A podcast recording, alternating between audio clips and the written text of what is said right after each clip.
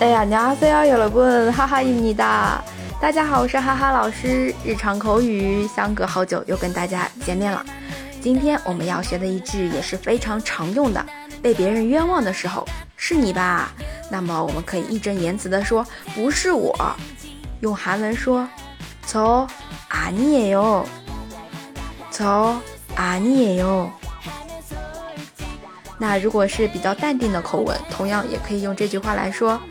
错啊你也有，错啊你也有，学会了吗？会的同学啊，可以在下面听写或者打卡。那么我们下次见喽。